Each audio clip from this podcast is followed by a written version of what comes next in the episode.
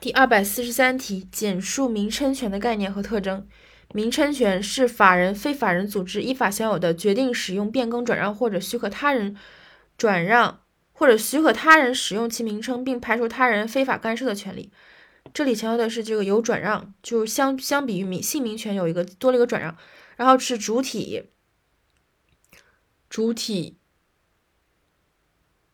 财产加其他主体。姓名权的主体是自然人以外的其他民事主体，包括法人和非法人组织。第二，财产姓名权往往具有呃不对，这是名称权，名称权往往具有直接财产利益。商业名称权可以转让，强调商业名称权可以转让，就是相当于相对于姓名权。第三点，登记法人、非法人组织决定变更、转让姓转让名称的，应当依法向有关机关办理登记手续，但是法律另有规定的除外。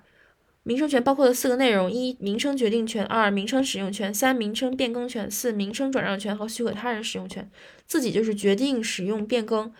然后他人就是转让和许可许可他人使用。所以三点特征再来一遍：主体一、名称权的主体是自然人以外的其他民事主体，